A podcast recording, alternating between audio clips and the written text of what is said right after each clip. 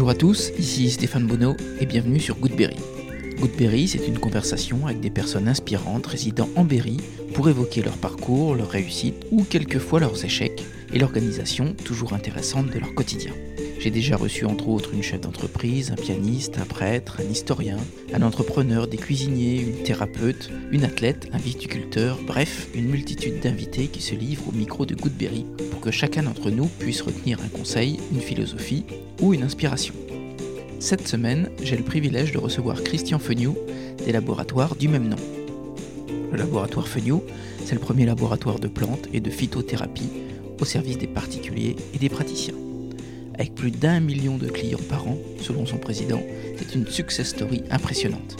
Je suis très fier d'accueillir Christian Feniou au micro de Goodberry. Autodidacte et précurseur, on le dit visionnaire, un peu provoque et toujours passionné de sport. Il nous confie qu'il se rêvait maçon ou paysan, mais qu'un livre sur les plantes change sa vie et son imaginaire d'enfant.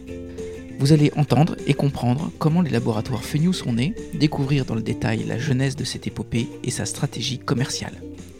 On a parlé de plantes et de phytothérapie bien sûr, mais aussi de Poulidor, des frères Bogdanov, des procès à répétition, mais aussi d'espérance de vie, de dopage aussi, et bien entendu de Châteauroux et du Berry. Vous allez découvrir un homme au franc-parler qui a toujours un regard lucide et bienveillant sur le monde qui l'entoure. Allez, j'arrête de parler et je vous embarque à la rencontre de Christian Feniou, un anticonformiste qui aime convaincre. Goodberry, c'est parti. Bonjour Christian Feniou. Bonjour, merci d'être venu. Euh, je suis ravi de vous accueillir sur le podcast et puis très fier aussi. Euh, le laboratoire Feniou a relevé euh, de nombreux défis dans son histoire. Vous, vous étiez un enfant qui aimait les défis Ah, complètement, oui. J'ai jamais fait comme tout le monde. Toujours par défi, je veux dire, vraiment toujours par, par le vrai mot du défi. Quoi. Je veux dire, je veux pas faire comme tout le monde. Si je, je change la, la normalité, c'est pour faire mieux. Pas pour euh, embêter les autres, pas par esprit de contradiction euh, primaire, c'est pour essayer de faire mieux. Dès tout petit, vous aviez ça? Toujours, ouais. c'est inné, quoi. Il y a dû y avoir des gènes, j'en sais rien. On va demander à ma défunt mon père. Mais, mais oui, j'ai toujours. euh, vous savez, j'ai appris, à, comme tout à chacun, euh, même si beaucoup n'aimaient pas ça, à, à, réduire des fractions, même des dénominateurs. D'accord Et il y a une méthode. Et moi, j'avais trouvé une méthode. Et mon prof me dit, surtout, tu fais pas ça un jour d'examen. hein. D'accord, je l'admets, je comprends pas ton truc, ça va plus vite, je te l'admets, mais tu fais pas ça un jour d'examen parce qu'ils vont te mettre un beau zéro. Donc, ça, ça restait dans ma mémoire, ça. Et j'ai toujours mon prof. Pour vous dire même que mon premier instituteur, mon premier instituteur, je le vois régulièrement, je l'ai régulièrement au téléphone. Et je l'ai fait venir plusieurs fois au laboratoire pour des fêtes de- du laboratoire. Vous étiez bon élève?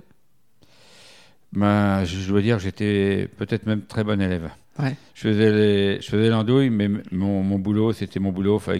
et j'avais, ben, je voulais toujours être le premier. hein. Donc, euh, c'est un esprit aussi de compétition, je veux dire, euh, vouloir être le, être le premier. Et à cet instituteur, je lui ai fait corriger mes fautes d'orthographe, voire de français, de mon premier bouquin. J'avais 23-24 ans. Ils en étaient euh, très, très, très fiers. Et là, je suis en train de faire un bouquin sur Alzheimer. Puis je me dis, est-ce que je. Bon, maintenant, il a 86-7 ans, donc j'ose pas trop, quoi. j'ose pas trop euh, qu'il profite de sa, de sa retraite. Cependant, il est en bonne santé euh, physique, très bonne santé mentale. Mais bon, je veux pas l'embêter. Euh, je sais d'un côté, s'il ferait plaisir, de l'autre côté, j'ai peur de l'enquiquiner. Donc, euh, je suis entre l'arbre et l'écorce, mais je crois que je ne veux pas le faire. Ok. Quand vous étiez petit, vous aviez un métier euh, de rêve en tête? J'en ai eu plusieurs. Je vais vous faire marrer. Quand j'étais gamin, euh, je rêvais d'être maçon. Ah ouais. Ouais, c'est étonnant quand même. hein. Pourquoi Parce que c'est c'est un, un art, c'est quelque chose qui reste de génération en génération. Et ça, ça, ça me plaisait, Le fait de construire? le fait de construire. Mm. Mais ce que j'aimais, euh, le métier de paysan, euh, je l'ai au bout des doigts. quoi. Euh, Aujourd'hui, je refais un très très très grand jardin. Les, les rangs, ils font centimètres. Alors, est-ce qu'on peut te parler de jardin ou, ou autre hein? Mais bon, c'est une autre dimension. Euh, J'y passe euh, plus de deux heures par jour. D'accord. Et, et mes samedis, et une partie de mon dimanche après le vélo. La terre, c'est quelque chose qui, qui me tient à cœur. Quoi. Quand je serai en retraite dans, dans six ans, euh, je pense que j'aurai un, un très grand jardin, encore plus grand. je sais pas ce que je ferai de mes légumes, j'en sais rien. Mais bon, c'est le plaisir de faire. D'accord. Et vos parents, ils faisaient quoi? Mes parents étaient agriculteurs. Il faisait de, de l'agriculture et puis de l'arboriculture. C'est peut-être ce qui a déclenché ma, ma vocation. Alors le pourquoi, j'en sais rien, parce que j'ai beaucoup réfléchi euh, étant euh, adolescent. Mes parents euh, donc faisaient de la- l'arboriculture et ils traitaient les pommes une vingtaine de fois. Quoi. Mhm. Et moi, tout gamin, ça m'irritait. Ça m'irritait, je dis, mais tiens, c'est des produits chimiques, et j'y connaissais rien en chimie, bien sûr. Hein. Mais je dis, c'est pas bon pour la santé. Un, un- gamin de 8-10 ans, euh, bien sûr, la chimie, il connaît pas. Mhm. Mais ça, m'a horripilé quelque part. C'est c'est peut-être ça qui m'a poussé euh, dans la phytothérapie. Mais mon père, pourtant, aimait bien la, la phytothérapie. Pardon, avant on parlait d'herboristerie et on parlait de tisanerie. Il n'y avait pas de galénique, on mettait pas les, les plantes en sirop, en, quoique. Tout gamin, j'étais passionné par, euh, par l'herboristerie. Euh, tant et si bien que cet instituteur dont je vous parle m'a offert pour la distribution des prix en fin juin un livre qui s'intitule Le monde des plantes. Et dans, ce livre, bah, il y avait tout un tas de plantes et d'arbres, machin. Il y avait l'arbre le plus haut du monde, le plus gros du monde. Il parlait des plantes oléagineuses, il parlait de, de mille et une plantes. Et puis il y avait, je une quinzaine de pages ou une vingtaine de pages sur les plantes médicinales. Et dans ces plantes médicinales, eh ben, vous pouvez lire que l'an- l'angélique euh, était favorable pour les, les ballonnements, pour les dyspepsies, pour les problèmes digestifs, le- que je sais pas moi que, que la, la mauve était, une plante émolliente pour le, les voies bucco-pharyngées, etc. Mhm. Et donc je me dis mais c'est pas puis il y a une bonne partie de ces plantes que je connaissais déjà. Donc c'était globalement des plantes françaises, accessoirement européennes. Donc il n'y a pas de hasard si je les connaissais. Et donc je me dis mais c'est quand même incroyable, on peut soigner avec des plantes. Et quand tu es, gamin, c'était en 1964, l'année du grand combat Anctil-Poulidor dans le Puy-de-Dôme. Et quand on est gamin, on se dit putain mais, mais pourquoi prendre des médicaments? Je veux dire, ils sont là, ils sont, il faut se pencher pour les ramasser quoi. Mm. Donc il y a beaucoup de naïveté là-dedans bien sûr quand on est gamin. Et je me dis mais c'est c'est extraordinaire quoi. Je dis on peut soigner les gens avec des plantes. Alors, je sais- je- bien sûr, à cette époque-là, je savais pas qu'on on ne soigne pas tout avec les plantes, c'est pas vrai. Ou, si on soigne tout avec les plantes, notre connaissance actuelle est, est- est limitée. Mhm. Donc, euh, on pourrait peut-être soigner. Pour vous donner, euh, on a les premiers médicaments qu'on a fait pour le, le sida. Ça s'est fait avec du taxol, qui est un extrait d'if. Vous savez, c'est l'espèce de Mhm. sapin qui pousse dans les cimetières. Pour faire un médicament pour soigner un, un sujet atteint du sida, il faudrait 15 ou 20 arbres. Donc, euh, ils ont essayé de synthétiser la molécule, Mhm. mais ils n'y sont pas parvenus. Pas possible. On n'arrive pas à tout synthétiser et donc à tout recopier, tout répliquer. Donc, euh, l'échec parfait. Et donc, maintenant, ils ont, ils ont des produits de, de synthèse euh, qui marchent plus ou moins bien. D'accord. Et si je reviens à l'arboriculture, vos parents, ils voulaient que vous repreniez. Oui, oui, si on est trois frères et, et je suis le dernier.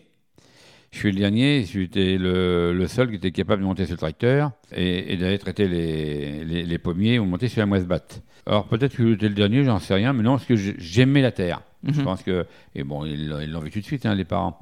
Quand j'ai eu 17-18 ans, je dis, euh, papa, euh, tu fais des cerises.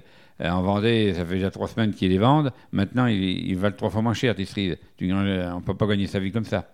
Je voyais, je voyais pas d'avenir dans l'arboriculture, surtout la, la polyarboriculture, dans l'Indre. Mhm. Le feuille du pommier passe encore, du poirier, admettons, mais des, des, des primeurs, des cerises, des prunes, euh, non. euh, quand ils sont bonnes à vendre, ils, ils valent plus rien, quoi. Je voyais pas trop l'intérêt. Donc, j'ai pas voulu euh, continuer le- l'exploitation agricole. D'accord. Et vous décidez d'aller dans quel domaine après vos études? J'avais quand même un fort caractère. À 20 ans, je me dis, bah, je me barre. Je, je m'en vais, je me barre. Et je suis, je suis venu euh, à Châteauroux. euh, et j'ai fait le tour de, de la zone industrielle. Et j'ai trouvé un job. Le jour même, j'ai trouvé ma piole et mon job. Donc euh, ça s'est fait comme ça. Et puis bon, je n'avais pas continué toute ma vie euh, à travailler dans une usine. C'était pas, c'était pas ma vocation, mais il fallait croûter, il Mhm. fallait vivre. J'ai j'ai fait quelques années euh, chez Hydro-Aluminium. Et puis, hum, j'ai trouvé une opportunité, quelque chose qui me, qui me passionnait.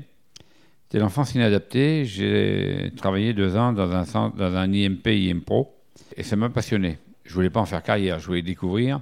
Je dis, bon, maintenant, euh, pour y passer ma vie, hein, dans les IMP, IMPRO, j'ai hum, vu une annonce, il cherchait un visiteur médical.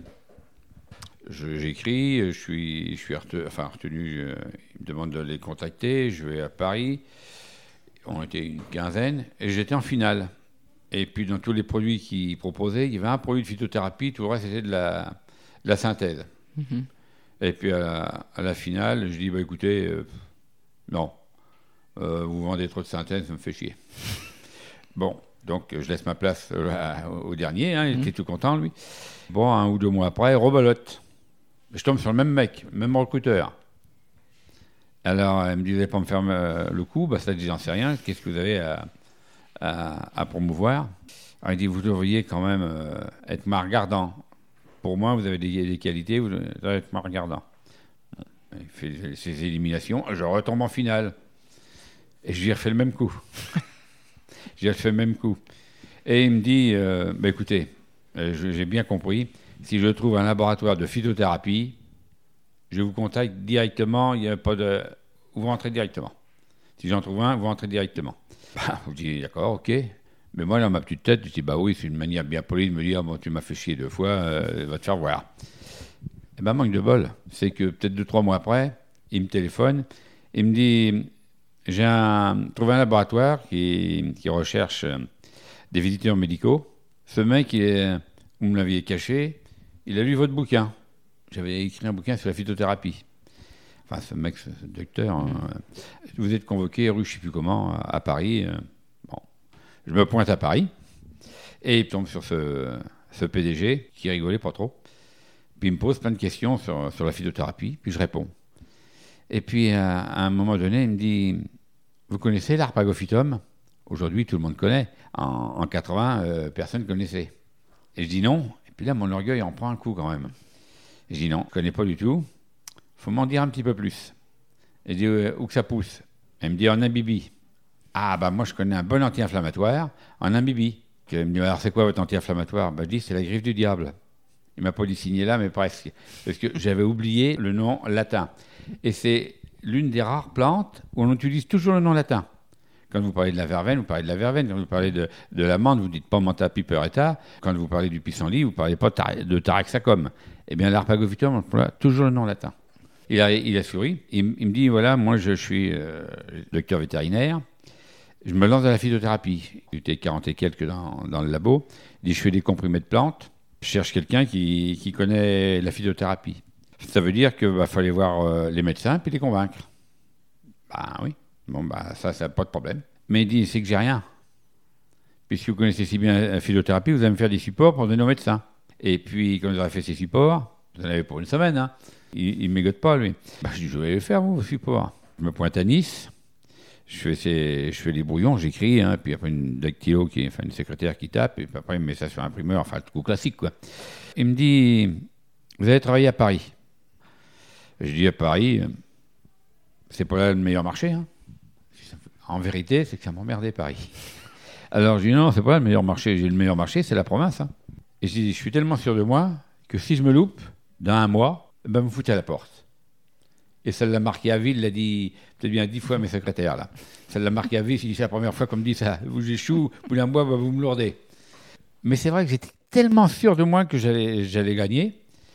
Intelligent, il me dit écoutez, vous allez faire vos premières âmes en province. Vous avez raison vous allez prendre quelques claques. Après, quand vous serez un, peu plus rendurci, vous irez à Paris. Bon, bah, ok. J'ai tous mes, mes supports arrivent, tout ça. Et je vais visiter tout Bib de, de l'Indre. Et je fais un hyper carton. À Châteauroux, 80% des médecins ont prescrit de la phytothérapie. Argenton, 8 sur 8. Pof. Casala, Elie Casala, que vous n'avez peut-être pas connu, euh, je demandais ce qui arrivait, il, téléphone au labo, parce que c'était pas référencé au CPC, qui est mm. devenu Alliance Santé. Donc, euh, ils ont téléphoné à, Nice, là-bas, à Arco Pharma, qui s'appelait Arcochim à l'époque, et il dit, ben, je sais pas ce que vous avez fait, vous avez embauché combien de mecs, euh, on n'a pas de camelote, il faut référencer le, grossiste, et puis il dit, moi, euh, moi je veux beaucoup de références dans ma pharmacie, Eli Casala. Donc, ben, ils se démerdent comme, ils peuvent, ils font venir de, de, Gus, à voir le CPC, quoi, le grossiste en pharmacie. Il référence le truc. Et, ça, y allait, ça y allait, ça y allait. Et il ne comprenait pas. Puis moins, au bout d'un d'un mois, j'ai téléphone, je dis au fait, euh, vous me gardez ou vous me lourdez? Je suis pas provoqué. Hein. Alors il a eu un petit sourire. Et en vérité, je n'étais pas embauché par Arcopharma, mais par une société de prestation de services. Pour six mois. Il m'a arraché de la prestation de service au bout de deux mois. Au bout de deux mois, il m'a arraché de la prestation de service. Ah, mais c'est pas mal votre truc. Continuez comme ça. Il m'a filé deux belles primes et ça marchait du feu de Dieu. Après, j'ai eu une idée. Je dis, je vais faire rembourser ces trucs-là, c'était pas remboursé. Je voulais faire rembourser. Je dis, on va faire ça en préparation magistrale. Je dis au Toubi, ben, vous marquez, je sais pas moi, PM, préparation magistrale, euh, mettons 335 mg, euh, euh, c'est de l'après, euh, 510 mg, QSP un mois, et c'est remboursé. À l'époque, c'était remboursable et remboursé. Alors là, hyper carton. Ah, il me dit, vous devriez me monter une, équipe de, visiteurs médicaux. Bon, j'embauche 10, 12, j'en sais plus rien. Et puis, au bout de six mois, il me dit euh, C'est des connards, vous, mec, là. Vous, allez me virer ça, c'est des connards, ils me coûtent de l'argent. Ils, ne comprennent rien. Les tout d'abord, ils comprennent rien. Bah, pas tous, vous voyez, moi, ça, marche. Ouais, peut-être vous, mais eux, ça marche pas. Donc, ils, ils sont nuls. Alors, vous me virez ça. Bon, on va voir des RH et on, et on vire les, les, les 10 ou 11 ou 12 euh, visiteurs médicaux. Et puis, je sais pas, moi, 7, 8, 9 mois après, il me voit Ah, Christian, les temps changent. Faudrait peut-être que vous m'embauchiez. Bon, revolette, re-annonce, et resélection. Et puis, il m'a fait le coup quatre fois. Les pharmaciens, c'était des cons, les toubis, c'était des cons, les visiteurs médicaux, c'était des cons. Alors, je dis, moi, il y a un truc qui, m'arrangerait, c'est que vous me fassiez une hiérarchie des cons, parce que je n'y comprends rien, moi. et ça le faisait quand même un petit peu sourire, parce qu'il rigolait quand il se brûlait. Mais c'était un mec extraordinaire, un bosseur, un génie. C'est pour ça que je l'aimais bien.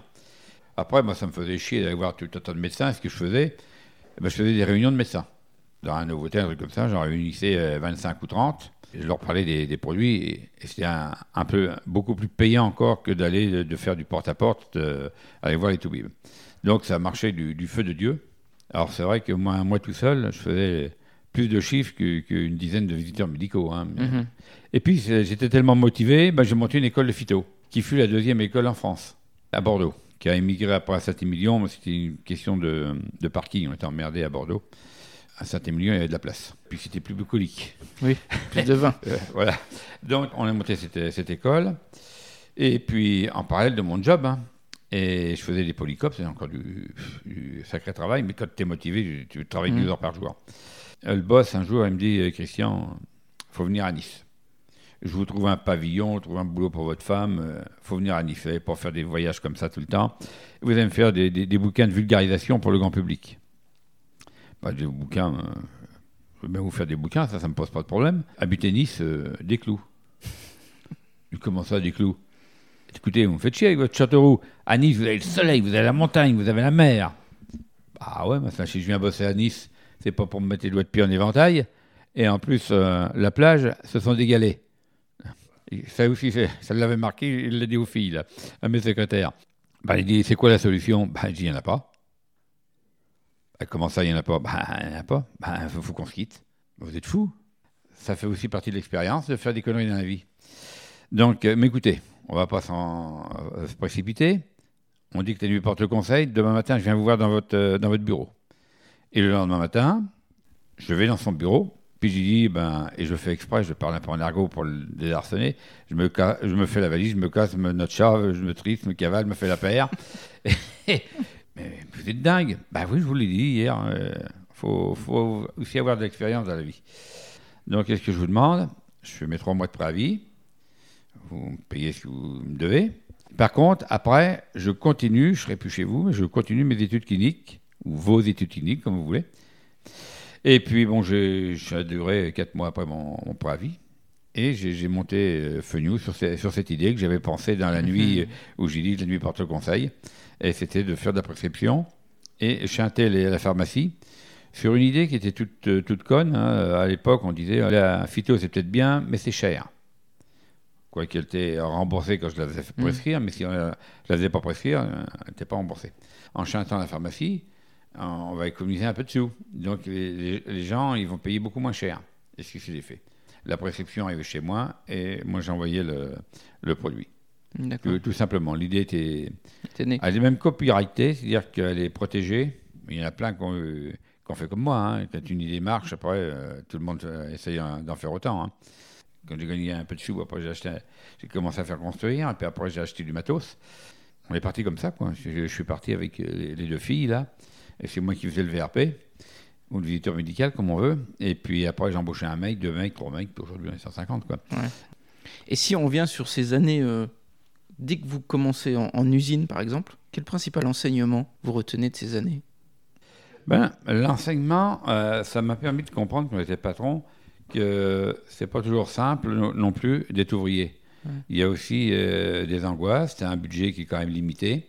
Et même si on est euh, 40 ans en arrière, hein, euh, Mm. ça t'apprend à être humble et à, et à comprendre ce que, ce que peut comprendre un, un ouvrier, quel qu'il soit. Puis bon, je suis resté, je suis resté dans leur peau. hein, je veux dire, euh, j'ai, j'ai pas changé. euh, moi ici, euh, ils m'adorent. hein. Ils m'adorent. Ils ont, il y a qu'un truc qu'ils, qu'ils ont peur, c'est que je parte en retraite. Quoi. qui, qui- qui est logique. Hein, Ah, que, ce qui est logique, j'ai oui. 68 ans aujourd'hui. euh, donc, euh, mais il y a, j'ai un très très très bon rapport avec. euh, euh, je veux dire, j'ai des gens, de, je ne pas dire d'exception, mais presque. hein, je veux dire, c'est des gens qui sont dévoués, euh, impliqués dans leur boulot. Alors, tout, il y a toujours 3-4 trains de la patte, ça c'est sûr, hein, mais globalement, c'est une super équipe. Mm. C'est une super équipe. Et quand vous êtes euh, VRP ou visiteur médical, vous avez jamais voulu être praticien?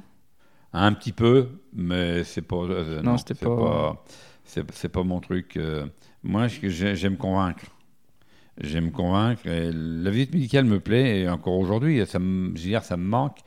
Alors aujourd'hui, les idées sont pipées, parce que je suis le boss. Quand je vais voir un toubib, ben, j'ai parole d'évangile, quoi. Puis je peux lui dire, bah, oh, tu déconnes là, hein, ça se fait comme ça, comme ça et comme ça. hein. Donc, euh, faut, pas, faut pas raconter de conneries, les Mm. copains là. hein. Et vous vous occupez de la formation de vos visiteurs médicaux? Non, par principe. Je l'ai fait, maintenant je le fais plus. Est-ce que je suis moins, je suis moins crédible étant le patron, on va dire bah oui, mais il vend sa soupe. Je, je veux plus le faire. Maintenant j'ai quelqu'un qui, qui le fait. D'accord. Mais bon, des fois je remets les pendules à l'heure quand même. hein, mais globalement. C'est moi, pas moi qui gère la, la formation. Et si on parle de grands professeurs, vous avez eu des mentors, vous? Alors bah oui, je veux dire que euh, Luc Montagnier euh, Ouais. me me laisse pas indifférent. euh, bon, bah, joyeux euh, non plus. Il l'est à tous les sens du mot. Et, et le euh, Christian Perron, bien sûr, qui, qui m'impressionne. Moi, j'ai lu son premier bouquin. euh, je- je- là, je, je suis en train, je viens de l'acheter. Et je- j'en, euh, J'ai encore pas ouvert. Euh, dé- décidément, il n'a toujours rien compris. Et au-delà de ces mentors, vous, vous avez des modèles dans la vie? Bah, bah, bien sûr, j'étais, moi j'étais polydoriste, mais bon, euh, ça ne m'empêchait pas d'aimer Anquetil, mais j'aurais préféré que ce soit Anquetil qui, euh, Polydor qui gagne. Parce que c'est quelqu'un de la campagne? Est-ce que c'est un homme, oui, de la terre? Ouais. Ouais, plus qu'Anquetil, c'était le gentleman, euh, enfin, est-ce que l'autre euh, est plus un homme de la terre euh, C'est pas ce qui est de la région, hein. c'est plus un homme de la terre, puis il a un, beau, un, un nom qui, qui sonne bien. En plus, vous l'avez, parce qu'il est décédé. C'est vrai que bon, bah, moi, c'est, c'est Polydor qui m'a amené au vélo, hein, c'est certain. hein. Hmm. Par contre, il était deuxième. Il a fait plus de places de premier que de deuxième. Et, et en plus, il fait moins de places de deux sur le tour que Job Dotmek. Par contre, c'est lui qui fait le plus de podiums. Mhm. Il y a 1, 2, 3. De tous les coureurs depuis 1903, c'est lui qui a fait le plus de podiums. Mais c'est vrai que l'éternel second, le poulidorisme, ben, c'est rentré même dans, dans le Larousse. Vous l'avez bien connu? Oui, je l'ai bien connu. J'ai partagé des, des longs moments euh, avec lui. Jusque, moi, je l'ai vu la dernière fois à un repas à Paris, 7-8 mois avant, avant qu'il parte. Et il y a un enseignement de Poulidor qui vous a servi, vous, dans votre vie professionnelle? Oh, L'enseignement, c'est sa bonhomie, sa simplicité. hein. Je veux dire qu'il ne roulait pas les mécaniques. et- Bon, il était bon au poker, il a plus qu'il et, et Merckx, mais bon, ça c'est c'est autre chose. Mais oui, c'est vrai, c'est la simplicité et, et son, son courage qui, qui me plaît en lui, quoi. D'accord. Je vais revenir au, au business. Vous nous dites avoir choisi la, la stratégie de prescription médicale plutôt que la grande distribution. Vous pourriez vendre les produits en grande distribution? Ben, je vais vous dire, il y a un monsieur qui s'appelle André Jo, qui est décédé maintenant, qui était le bras droit d'Edouard Leclerc. Il est venu ici avec son avion et m'a dit Christian, je veux tes gélules. Il est venu ici, alors pourquoi il est venu, vous allez me dire, je vais vous l'expliquer. C'est le cousin de, Gilles Mallard qui était président du club, de, mon club. C'était son cousin, donc il me l'a amené là. Et il m'a à Madoué, il m'a emmené faire un tour d'avion autour de- du blanc, machin truc. Et Christian, je veux, je te mets dans, dans tous mes magasins. Ben, je dis, écoute, moi, euh, pas de problème, Mais tu n'auras pas des phénugélules, tu auras des Leclerc-gélules. Des phénugélules, tu n'en auras pas. Non, non, c'est des phénugélules que j'ai, bien sûr, parce qu'il avait des prescriptions qui venaient, il y a des gens, au lieu de me l'envoyer à moi, ils allaient euh, euh, chez, chez lui. Ça n'a jamais été une tentation, là. Non, non, parce que c'est. Il n'y a pas de science là-dedans. Moi, ce qui m'intéresse, c'est la science. Pourquoi la prescription? Parce que c'est bien conseillé. Quand on fait d'automédication, eh ben, on peut se tromper. Hmm. Mais quand on se trompe, on ferme sa gueule, on ne dit rien. Mais ça peut être un discrédit à la phytothérapie. De dire, tiens, j'ai pris ça, ça m'a rien fait. Ah oui. Hein. Hmm. Donc moi, je voulais, je voulais de la science. J'ai toujours voulu de la science. Dans tout ce que j'ai voulu, j'ai voulu de la science. Apporter de la science. J'ai monté une école de phytothérapie, c'était aussi pour ça. La, la grande distrib, ça m'intéresse pas.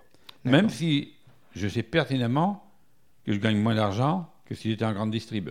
Oui. Hein Mais c'est pas mon truc. Il n'y a pas que l'argent dans, dans- dans la vie. Hmm. Euh, je voulais qu'on parle de Christian Fegnou, euh, chef d'entreprise.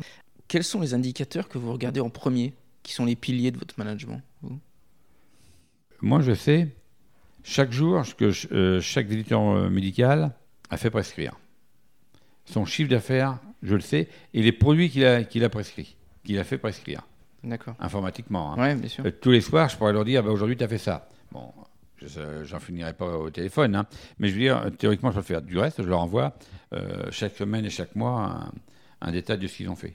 D'accord. Enfin, pour moi personnellement, mais le- la direction commerciale. Hmm. Puis ça vous donne une tendance? Ça me donne une tendance, oui. Mm. Des, des- des produits leaders ou pas leaders en fonction aussi de certains paramètres, certaines saisons. D'accord. Et quand vous êtes attaqué par le Conseil national de l'ordre des pharmaciens, pour et- exercice illégal de la pharmacie, je crois, c'était ça? Oui, jamais, de la, jamais de la médecine, de la pharmacie. Ouais, de la pharmacie, ouais. Vous avez eu peur pour votre entreprise? J'ai jamais peur. moi. J'ai jamais peur. Et mes employés m'ont soutenu. Ils ont, ils sont promenés à Châteauroux pendant que j'étais parti en voyage, je sais plus où, avec des cercueils, des conneries, enfin un truc. Et ça, ça les a troublés.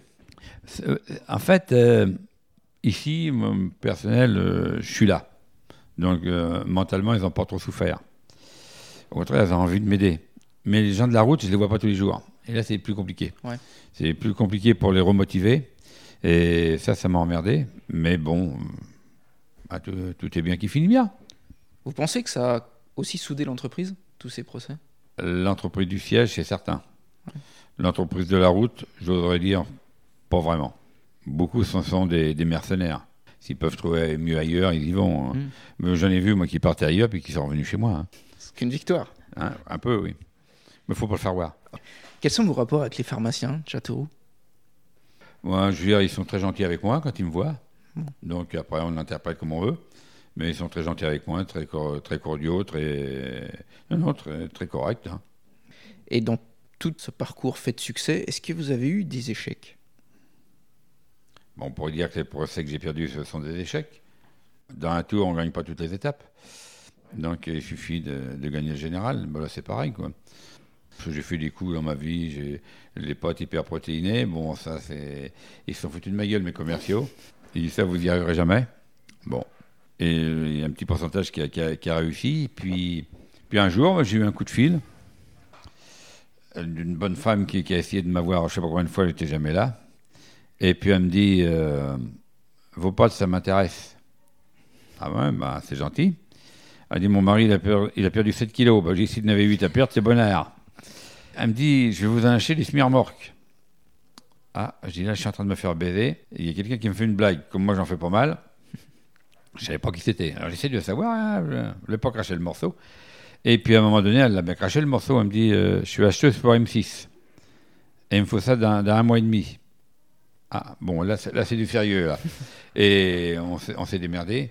Et c'est le produit, encore aujourd'hui, qui a fait le plus de, de ventes euh, chez M6.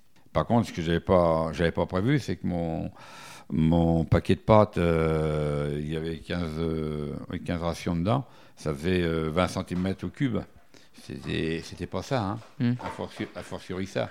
Donc, euh, il a fallu que je loue des barnums pour mettre les, les pâtes. Et, et ils m'en prenaient deux, deux semi-remorques par semaine.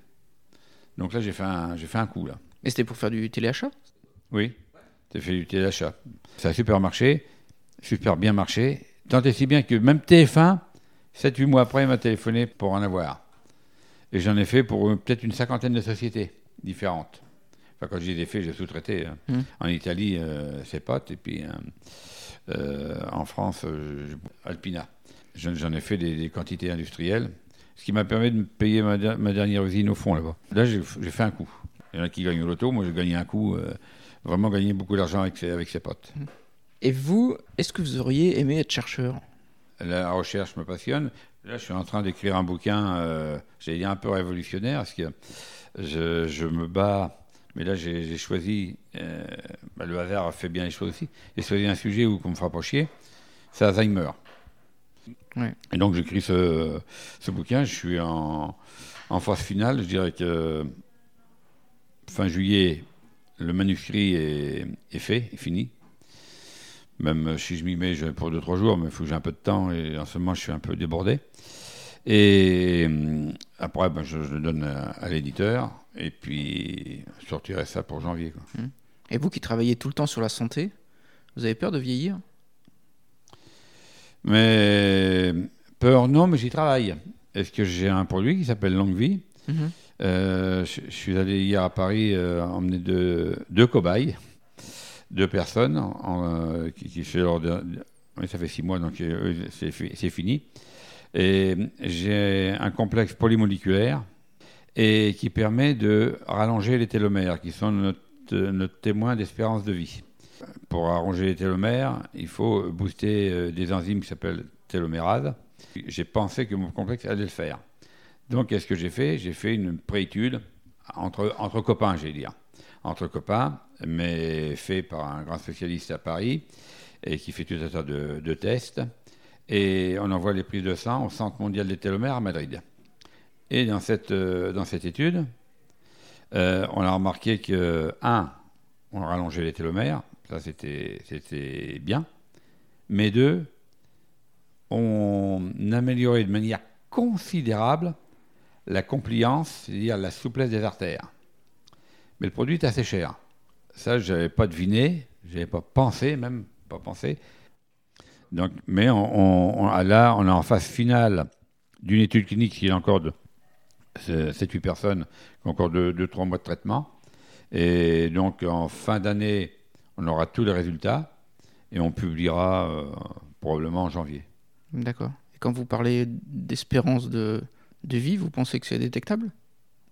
Je vous, fais une, je vous fais une prise de sang, j'envoie ça à Madrid. Alors, j'ai pas le droit de vous le dire. Hein, déontologiquement, j'ai pas le droit de vous le dire. Mais à plus ou moins deux ans, oui. Sauf l'accident, hein, j'entends. Hein, à plus ou moins deux ans À plus ou moins deux ans. C'est-à-dire que je vais vous dire, ben, tu vas canner euh, à 90 ans, à plus ou moins deux ans. Mais ça, on n'a pas le droit de le dire. Par contre, on va vous dire, il y a deux facteurs. Euh, pendant euh, les six mois de traitement, eh bien, vos, vos télomères, ils vont rester stables. Grosso modo, dans notre langage, ça veut dire tu as gagné deux ou trois ans de vie. Maintenant, s'ils ont euh, pris tant de paires, enfin, ils ont un petit peu rallongé, hein, vous allez gagner tant de, tant de vie. sur des souris, on a doublé l'âge des souris. Doublé. Alors, il y en a, bien sûr, euh, j'ai des copains que vous connaissez. Ah, putain, Christian, c'est extraordinaire. Il faut, faut, faut, faire de, la com là-dessus.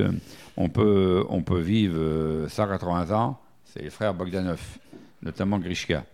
Et je dis, bon, arrête tes conneries, ça, ça ne va pas nous servir. Hein.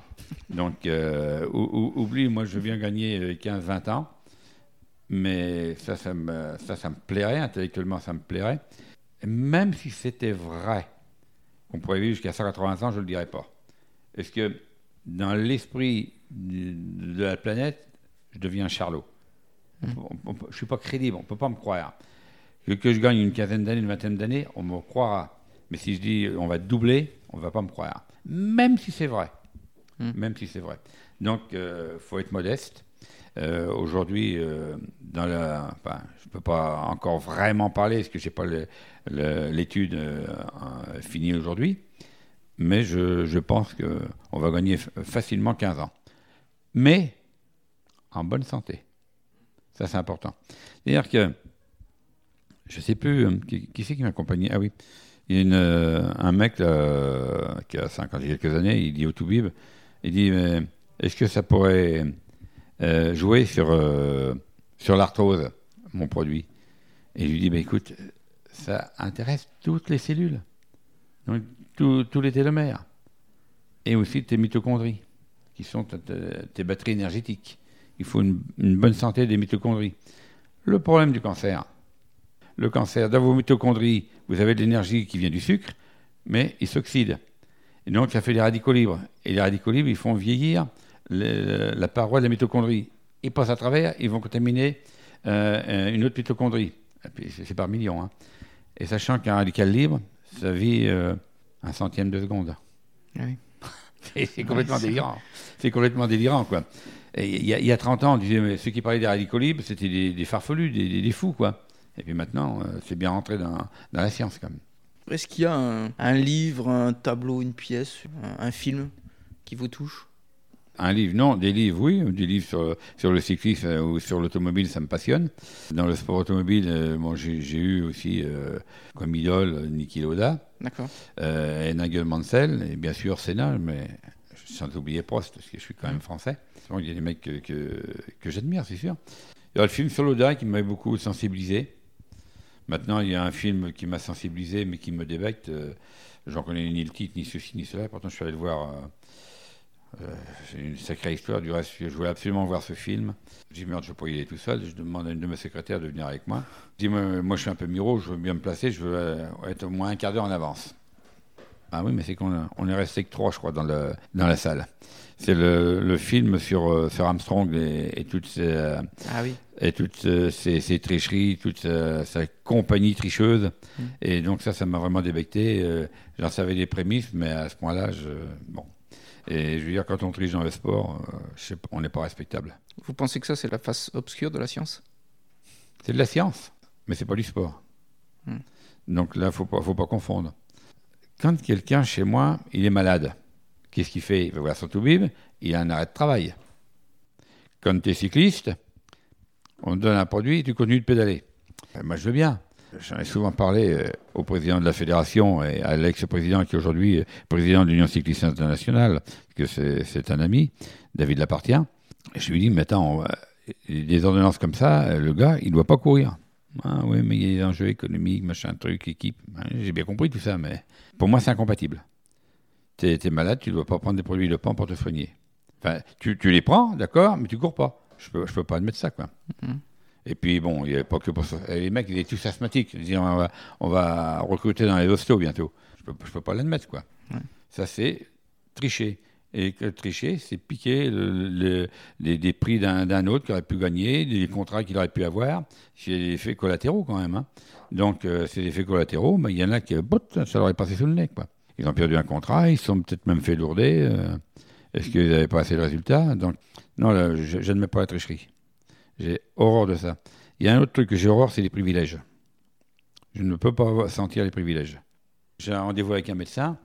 Je ne veux pas dire à ma secrétaire, euh, c'est le boss du, labo. Hein. Est-ce que je peux avoir un rendez-vous euh, chez le dentiste, chez un toubib Alors, c'est vrai que Châteauroux, c'est baisé. Hein, euh, ils, sont tous sympas avec moi. Mais ça me gêne.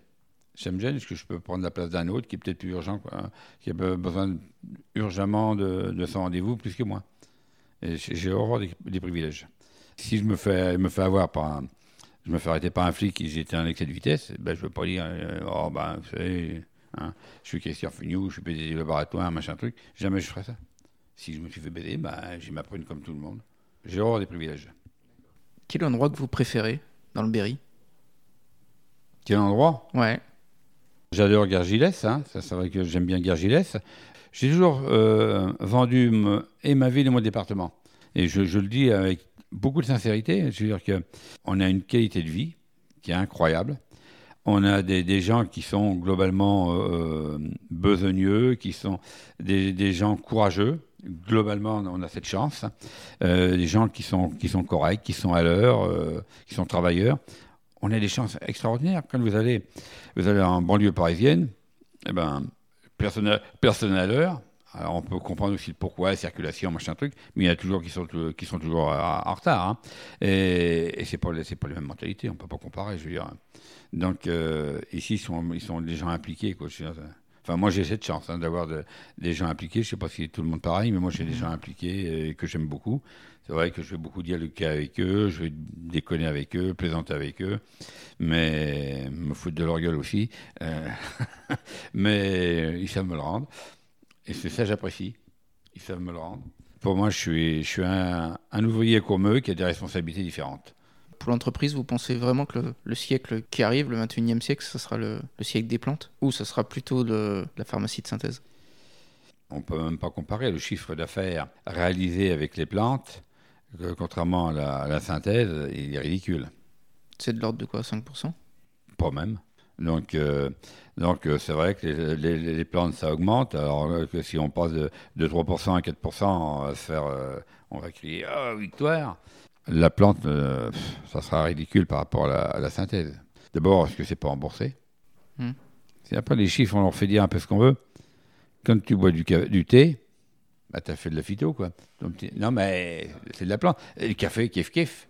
Hein Donc, je veux pas dire le pinard, c'est pareil, non, mais je veux dire, après, ça dépend comment on prend les chiffres. hein. Mais non, mais enfin, ça sera toujours ridicule face à, à l'industrie pharmaceutique. hein. Et quand vous parlez de beaucoup de gens, vous avez une idée, vous, de, du nombre de clients ou de personnes qui ont un jour consommé des produits euh, Ah oui, ben, j'ai une idée euh, assez, assez précise. Euh, Aujourd'hui, je suis sûr qu'il y a 7-8 millions de gens qui ont pris des produits Fenio. Au bas mot, hein. Au mot. J'en ai à peu près un million, un, un million, un million deux par an. Avec l'antériorité, euh, D'accord. il y en a qui vont me prendre des produits aujourd'hui, et puis qui vont être 3, 4, 5 ans sans, sans me prendre. J'ai même vu des gens, enfin eux, là, à l'expédition, des fois ils viennent me le dire, ils m'envoient des bons de commande qui ont 20 ans.